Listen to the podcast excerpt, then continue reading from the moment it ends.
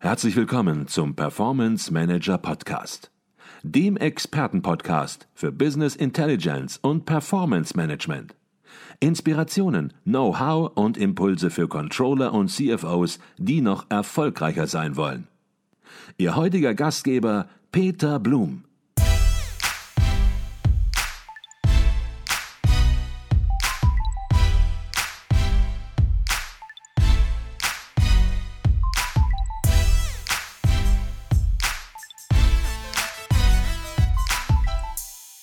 Herzlich willkommen zum Performance Manager Podcast. Mein Name ist Peter Blum. Die Fachzeitschrift Controlling gehört zu den wichtigsten Zeitschriften für Fach- und Führungskräfte im Finanz- und Rechnungswesen von Unternehmen. Sie liefert jeden zweiten Monat fundierte und anwendungsorientierte Beiträge für alle Controlling-Bereiche zu allen Branchen und für unterschiedliche Unternehmensgrößen.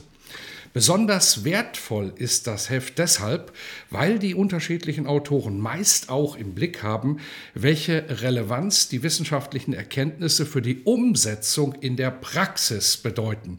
Und aus diesem Grunde begleiten wir mit dem Performance Manager Podcast die Zeitschrift zeitgleich zur Veröffentlichung und geben einen Überblick über den jeweiligen Themenschwerpunkt.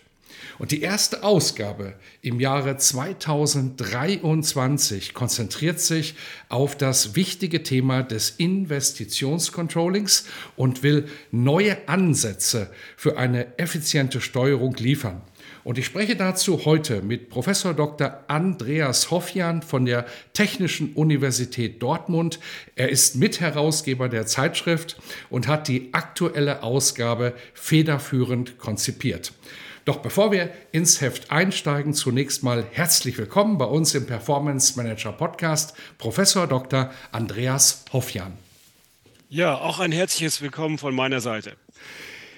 Herr Hoffjan, das Schwerpunktthema, ich sagte es gerade, der aktuellen Ausgabe der Zeitschrift Controlling lautet Investitionscontrolling, neue Ansätze für eine effiziente Steuerung. Und da stellt sich natürlich als allererstes bei diesem Thema, das nicht ganz neu ist, die Frage, welche besonderen Herausforderungen oder vielleicht Veränderungen sehen Sie generell für das Controlling? Ja, so ein effizientes Investitionscontrolling, welches so das Management aktiv unterstützt bei Planung, Durchführung und Kontrolle der Investitionsprojekte, ist an sich wichtiger denn je. Ähm, dies gilt insbesondere, weil viele Unternehmen jetzt die digitale Transformation bewältigen können müssen und möglicherweise bewährte Methoden und Prozesse dazu weiterzuentwickeln sind. Und äh, meines Erachtens sind es genau drei Herausforderungen, die sich ergeben für eine effiziente Steuerung von Investitionen. Zum einen die Prozesse, also inwieweit müssen wir die ganzheitlichen Investitionsprozesse anpassen. Zum zweiten die Instrumente, die Tools, ja, also ein Tool haben wir im Heft hier mitgebracht, vor allem das Instrument der Post-Completion Reviews. Und die dritte Dimension betrifft die inhaltliche Erweiterung. Also wenn wir darüber nachdenken, dass wir vermehrt auch bei Investitionsentscheidungen Aspekte der Nachhaltigkeit berücksichtigen müssen. Mhm. Sind das die drei Punkte gewesen, warum Sie sagen, Mensch, jetzt müssen wir zum jetzigen Zeitpunkt den Schwerpunkt so setzen oder gibt es noch weitere Aspekte? Ja, der jetzige Zeitpunkt ist ja vor allem geprägt durch einen erheblichen Investitionsbedarf. Wir waren letzte Woche beim Heizungsbauer Weiland und äh, exemplarisch für Industrieunternehmen erlebt dieses Unternehmen die disruptivsten Veränderungen in der gesamten Unternehmensgeschichte. Man kann sich das gut vorstellen, weg von Boiler- und Gasheizung hin zur Wärmepumpe.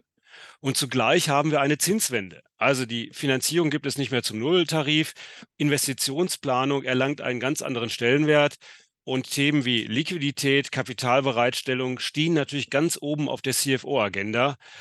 Und darum muss man jetzt natürlich auch die Investitionen ganz anders und viel enger monitoren. Mhm.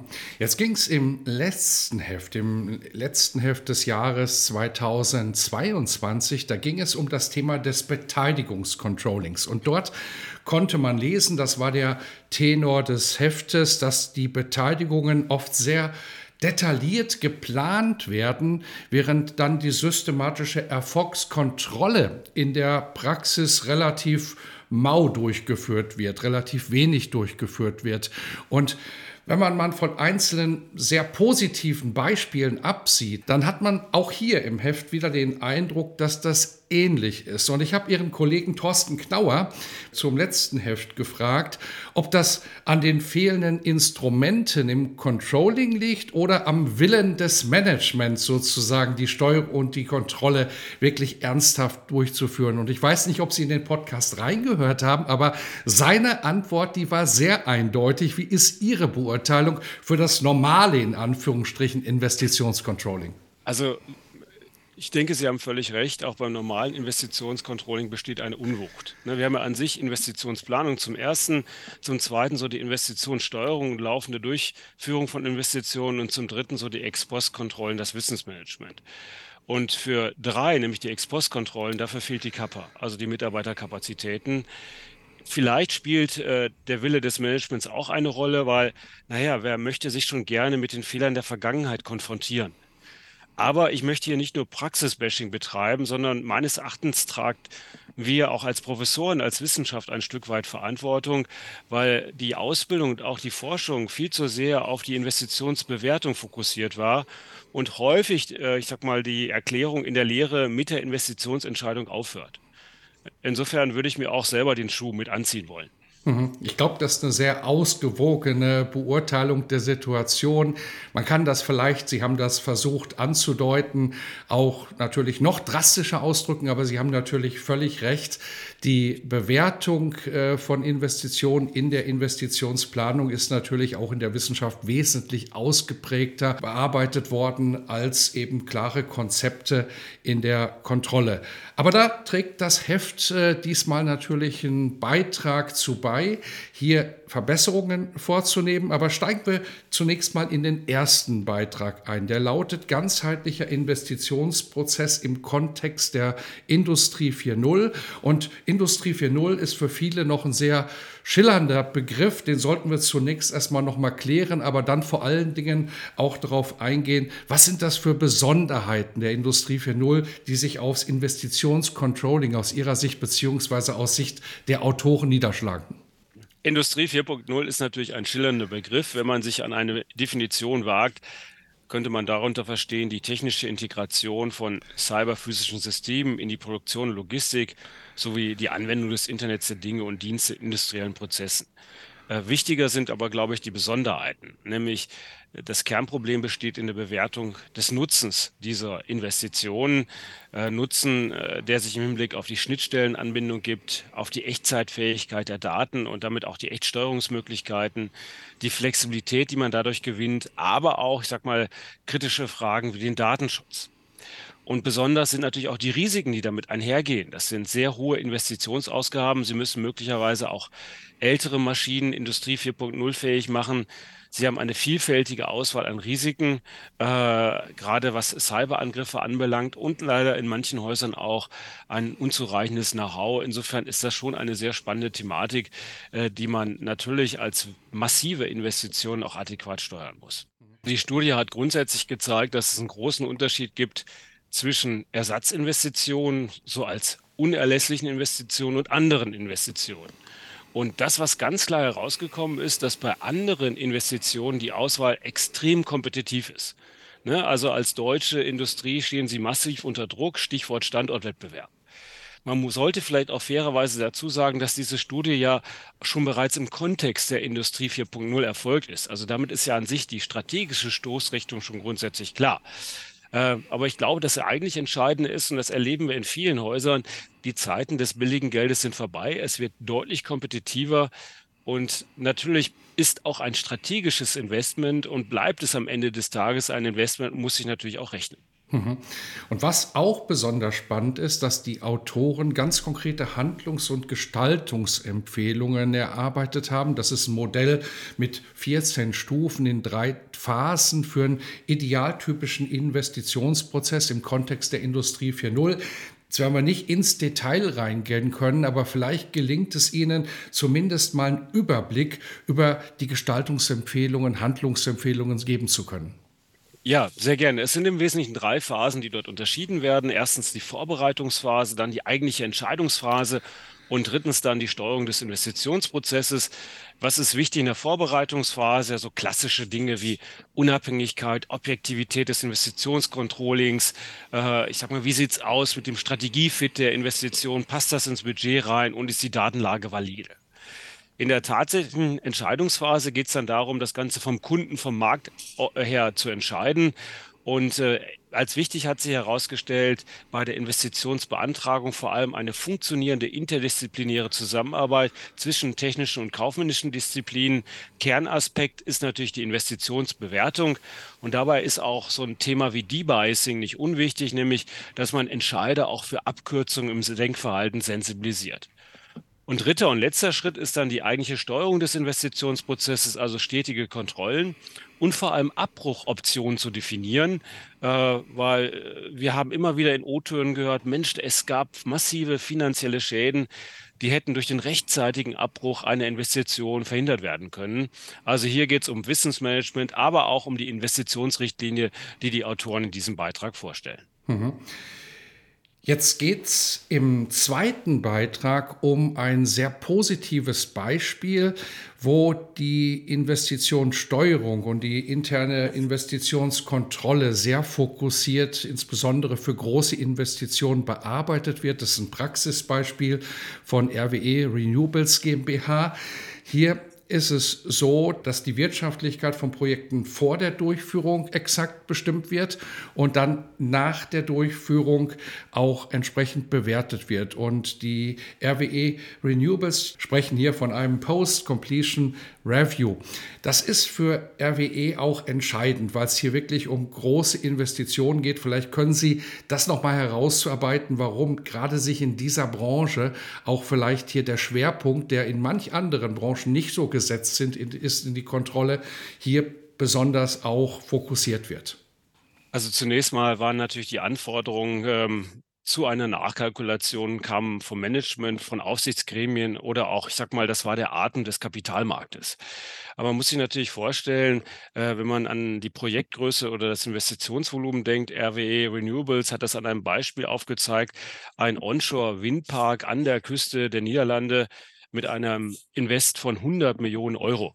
Ja, und äh, das sind natürlich Beträge, äh, bei der Kapitalintensität, bei den langen Investitionszyklen, von denen wir reden, hier 20 Jahre, bei der strategischen Relevanz, das macht einfach Sinn, dass man sich solche großen Projekte äh, dann auch intensiver anschaut, zumal man ja auch massiv in Erneuerbare weiterhin investieren wird und natürlich dann auch die Learnings daraus zielen sollte.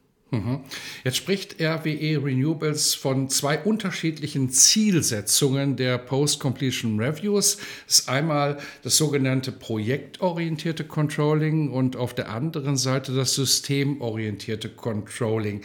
Vielleicht können Sie diese unterschiedlichen Perspektiven einfach mal nochmal darstellen, was die bedeuten. Ja, also das projektorientierte Controlling bezieht sich quasi auf den Einzelfall, auf die Einzelinvestition, während es beim systemorientierten Controlling um grundsätzliche ähm, Wissenserwerbe geht. Also beim projektorientierten Controlling werden getätigte Investitionsentscheidungen überprüft. Äh, die Investitionsrechnung wird aktualisiert und es werden korrektive Maßnahmen für das Projekt abgeleitet, mitunter bis hin zu Abbruchentscheidungen. Und was auch sehr wichtig ist, es geht nicht um die äh, für diese Planabweichung verantwortliche Person, sondern es geht wirklich darum, hier ähm, nach Möglichkeit Gegenmaßnahmen äh, einzustehlen.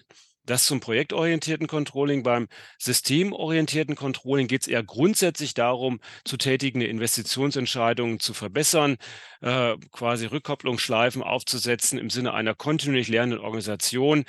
Ähm, ja, man möchte schlichtweg sicherstellen, dass man vergangene Fehler nicht wiederholt und dann zukünftig auch Bewertungen auf einer realistischen Basis dann unverzerrt vornimmt. Mhm. Vor dem Hintergrund, den Sie geschildert haben, da gibt es natürlich viele Fragen bei der Ausgestaltung der Post-Completion Reviews und das wurde im Beitrag sehr, sehr differenziert dargestellt und die Autoren benennen hier vier wesentliche Aspekte. Vielleicht besprechen wir die kurz und dann vielleicht zusammenfassend, welche Lessons learned ergeben sich für RWE Renewables bei der Umsetzung dieses Prozesses.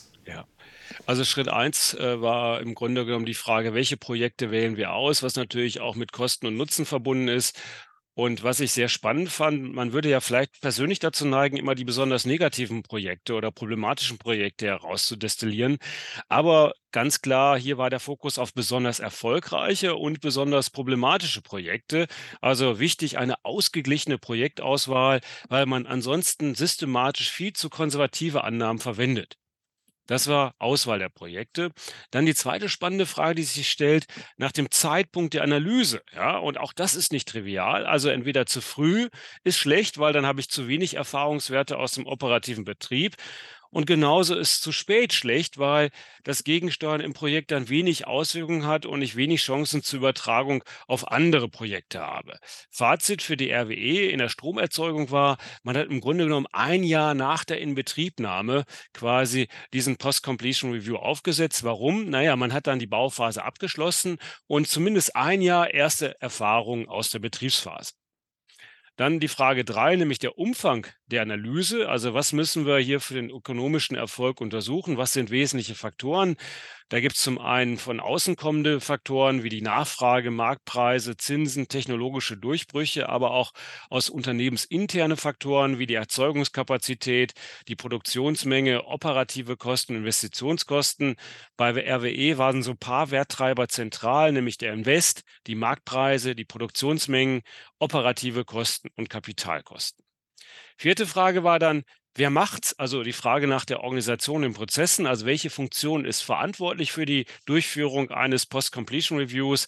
Und auch da gab es so eine Abwägungsentscheidung zwischen Unabhängigkeit, was für die interne Revision sprechen würde, oder Nähe zum Bewertungsgegenstand, äh, was eher dann für die verantwortliche Controlling-Einheit sprechen würde. Ähm, äh, letztendlich äh, ist es dann eher eine Aufgabe des Controlling, aber entscheidend ist eher noch was anderes, nämlich dass die Erkenntnisse der Analyse äh, mit den relevanten Funktionen in der Organisation geteilt werden. Also sprich mit allen ursprünglich im Investitionsprozess beteiligten Fachabteilungen und vor allem auch mit den Verantwortlichen für die zugrunde liegenden Annahmen. Das wäre sehr spannend und wenn man so die Lessons learned dann über diese vier Phasen nochmal zusammenbindet, für mich das Überraschendste an sich war, dass die Projektauswahl sowohl erfolgreiche als auch nicht erfolgreiche Projekte umfassen sollte, um halt diesen ja, diesen Bias zu vermeiden, weil wenn ich nur schlechte Erfolgsgeschichten habe, dann werde ich auch zu ängstlich. Mhm. Also man spürt einen sehr praxisnahen Beitrag, wo man auch ja, in anderen Unternehmen sehr viele positive Impulse ziehen kann, auch direkt Umsetzungsimpulse bekommen kann.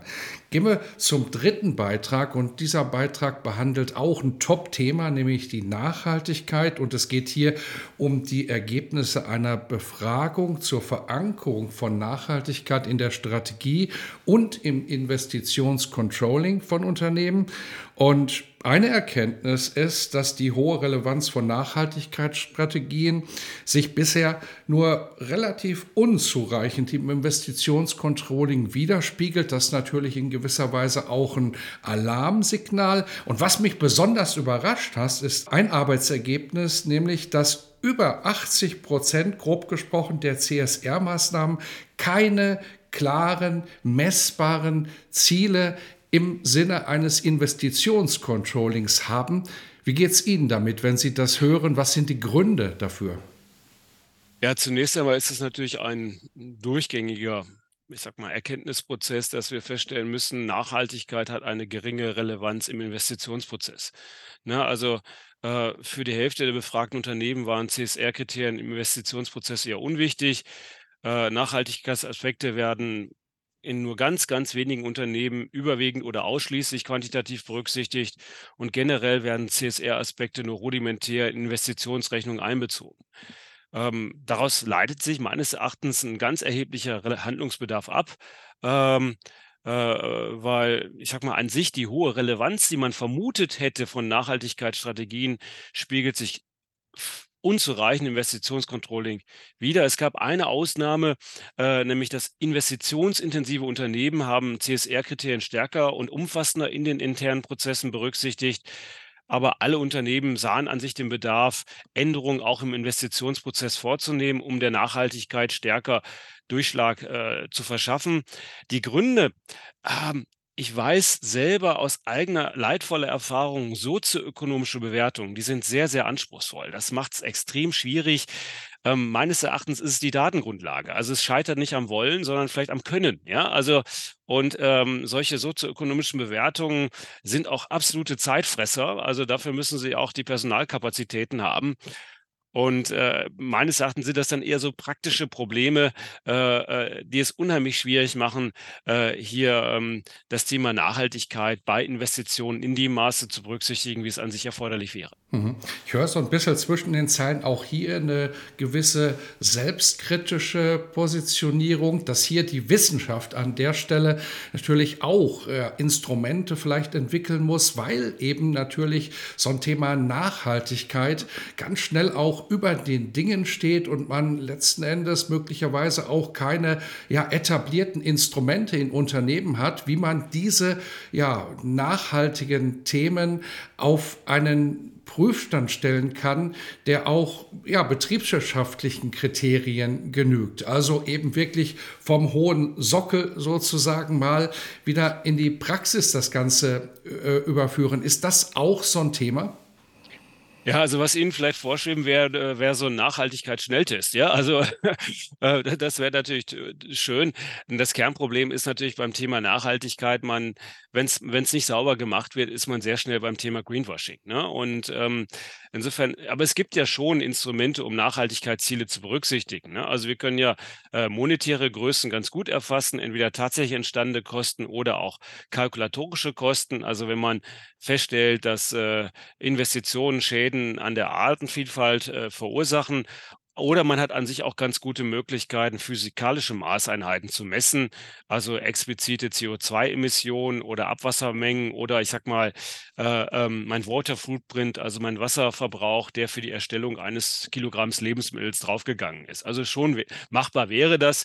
Ähm, aber wie schon gesagt, Sie müssen es sauber machen. Ansonsten besteht natürlich ganz erhebliche Gefahr, dass Sie sich selber was vorlügen. Mhm. Und hier liefert der dritte Beitrag auch ganz konkrete Kriterien, wie man Nachhaltigkeitsinvestitionen rational beurteilen kann. Ähm, jetzt ist der Anspruch des Beitrages nicht ein Konzept zu liefern fürs Controlling, fürs Investitionscontrolling, aber so ein paar Impulse vielleicht zu geben. Vielleicht können Sie dazu noch ein bisschen was sagen, zumindest andeuten, nachlesen muss man es dann im Detail selbst. Ja, die Impulse oder ich sag mal die Ansätze, die man dort gegeben hat, habe ich ja gerade schon im Wesentlichen formuliert, mit welchen, ich sag mal, äh, äh, Größen man das Ganze zu erfassen versucht. Ähm, ich glaube, das Entscheidende ist, ähm, äh, dass man versucht, auch in einer Investitionsrichtlinie klarzustellen, in welcher Art und Weise müssen wir unsere Nachhaltigkeitsziele erfassen, weil das habe ich in der Tat bisher noch nicht gesehen. Ja, also das äh, es kommt ja im Investitionscontrolling immer entscheidend darauf an, das weitestgehend zu standardisieren, es vergleichbar zu machen, diesen Prozess quasi zu organisieren. Und dieser Prozess, dieser Ablauf, wenn Sie an die drei Phasen denken aus dem ersten Beitrag, da muss einfach sichergestellt werden, dass das Thema Nachhaltigkeit nicht irgendwo so am Rande irgendwann einmal, sag mal, adressiert wird, sondern das muss fest in diesem Prozess verankert sein und es muss klar sein, an welcher Stelle in der Investitionsbewertung kommt das Thema Nachhaltigkeit zum Tragen. Mhm.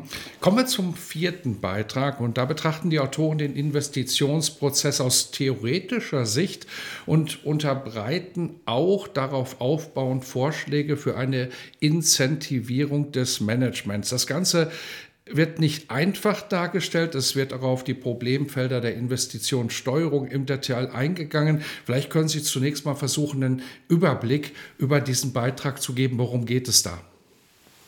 Ja, also das entscheidende Anliegen des Beitrags ist, dass wir unterscheiden müssen zwischen quasi einer Vorab-Performance und einer nachträglichen Performance. Und ähm, naja, ähm, das, was wir grundsätzlich feststellen, ist natürlich, Investitionsprojekte sind mit riskanten Cashflows verbunden über mehrere Perioden. Und äh, man muss fairerweise sagen, diese Cashflows hängen ja nicht nur von der Leistung des Managers ab, sondern auch von Umweltentwicklung. Und deswegen kann ich natürlich diese künftigen Cashflows nur auf Basis von Erwartungswerten schätzen. Äh, und äh, im Gegensatz dazu kann ich die realisierten, die tatsächlichen Cashflows, die kann ich natürlich präzise messen. Und äh, das führt allerdings dazu, dass wir quasi eine Differenz haben zwischen der erwarteten Ex-ante-Performance einer Investition äh, im Gegensatz zu der tatsächlichen Ex-post-Performance. Und ähm, wir brauchen an sich beides. Ne? Also wir brauchen beide Größen, ne? also nämlich äh, die Ex-ante-Sicht im Grunde genommen und auch die Ex-post-Sicht. Vor allem die Ex-post-Sicht brauchen wir natürlich nachher für die Incentivierung, für die Entlohnung des Managements. Ähm, äh, weil wir natürlich sicherstellen wollen, dass wertvernichtende Investitionen unterlassen werden. Und das wird genau dann erreicht, wenn das Vergütungssystem anreizkompatibel ausgestaltet ist, Sprich, wenn die Anteilseigner aufgrund der Wertschaffung einen Vorteil erzielen, erhält auch das Management aus dem Anreizsystem einen Vorteil. Aber dafür muss ich mir halt auch, ich sag mal, die Ex-Post-Performance äh, anschauen können. Mhm, okay, kommen wir zum fünften Beitrag und der Beitrag trägt den spannenden Namen Phänomenologie des Investitionscontrollings. Jetzt werden manche sagen, was hat er da gerade gesagt? Das Wort allein ist schon nicht einfach und ich muss auch sagen, Mensch, der Beitrag war nicht einfach für mich als Praktiker zu lesen. Ich habe verstanden, dass zunächst mal auch unterschiedliche Konzeptionen des Investitionscontrollings herausgearbeitet worden sind im Beitrag. Das war spannend zu lesen. Ähm, was sind da die wesentlichen Unterschiede bei den Konzepten und natürlich die Frage, was bedeutet das für die Praxis? Ja, also was der Beitrag macht, äh, der hat einen erklärenden Faktor. Also er erklärt die Vielfalt des gelebten Investitionscontrolling meines Erachtens. Und diese Interpretationsvarianten, die man in Betrieben findet, des Investitionscontrolling, basieren halt auf grundlegenden Controlling-Konzeptionen. Aber gleichwohl gibt es einen gemeinsamen Kern, nämlich äh, Investitionscontrolling soll die Rationalität von investitionsbezogenen Entscheidungen sicherstellen und die unternehmensspezifische Ausprägung dessen, wie man Investitionscontrolling macht, ist abhängig davon, welche Rationalitätsengpässe in dem eigenen Unternehmen vorliegen. Ja? Also je nachdem, mit welchen Defiziten man es zu tun hat, äh, äh, darauf stellt dann im Wesentlichen dann auch das Investitionscontrolling ab. Und die Kernaussage ist an sich, äh, dass man nicht nur die Rationalität der Entscheidung sicherstellen muss, sondern dass auch die flankierenden Prozesse rational zu gestalten sind. Und dazu zählt vor allem die entsprechende Aufbereitung und Analyse von Daten und Informationen. Und ähm, der Autor kommt zu der Aussage, dass, ich sag mal, vor allem die zunehmende Digitalisierung äh, zukünftig hier zum Kernbereich zukünftiger Entwicklung wird. Also gerade Konzepte der KI, der künstlichen Intelligenz werden da eine besondere Rolle spielen. Mhm. Jetzt haben wir uns im letzten Heft mit dem Beteiligungscontrolling beschäftigt. Jetzt beschäftigen wir uns in Anführungsstrichen mit dem normalen Investitionscontrolling. Und vielleicht ist dieser Beitrag auch ein guter Abschluss für diese Serie in Anführungsstrichen, weil er eben aufzeigt, dass in beiden Feldern durchaus die Instrumente hoch unterschiedlich sind, auch unterschiedlich gelebt werden in Unternehmen, aber natürlich die Zielsetzung, die Zielrichtung, Entwicklung ja, einen einheitlichen Fokus hat, trotz aller Unterschiedlichkeiten. Und vor dem Hintergrund sollten wir natürlich wie immer auch einen kurzen Blick auf die nächste Ausgabe richten. Da wird es wahrscheinlich nicht mehr um Investitionscontrolling gehen, sondern jetzt wird ein neues Thema aufgemacht. Worum geht es in Heft 2 2023? Ja, also im nächsten Heft ähm, geht es um Organizational Learning, also organisationales Lernen, also den Beitrag des Controlling zur Weiterentwicklung von Organisation und Geschäftsentwicklung. Das ist ein Thema, was ja auch in diesem Heft schon ein bisschen anklang, ne? Wissensmanagement beim Investitionscontrolling und das wird dann auf einer größeren Ebene diskutiert. Und äh, Heft 2, sofern es die Leser interessieren sollte, erscheint so voraussichtlich am 27. März. 27. März. Ich denke, ein hochspannendes Thema, gerade die weichen Faktoren, die Sie jetzt auch ansprechen, glaube ich, die werden auch fürs Controlling immer wichtiger. Darüber haben wir uns auch im Jahre 2022 unterhalten, als es darum geht, dass Controlling natürlich Rationalität sichern soll im Unternehmen, auf der anderen Seite aber möglicherweise auch selbst sozusagen nicht immer rational arbeitet. Ein hochspannendes Thema und das setzt sich jetzt sozusagen mit einem anderen Aspekt beim organisationalen Lernen entsprechend in der nächsten Ausgabe fort. Jetzt sollten wir noch last but not least darauf hinweisen, dass natürlich auch die Möglichkeit besteht, ein Probeabo des Heftes Controlling zu beziehen. Man enthält dann zwei Ausgaben gratis plus noch die Sonderausgabe extra dazu. Also ein ganz spannendes Angebot kann sich dann entsprechend äh, einlesen, kann entscheiden, ob man dauerhaft abonnieren möchte, was die meisten machen.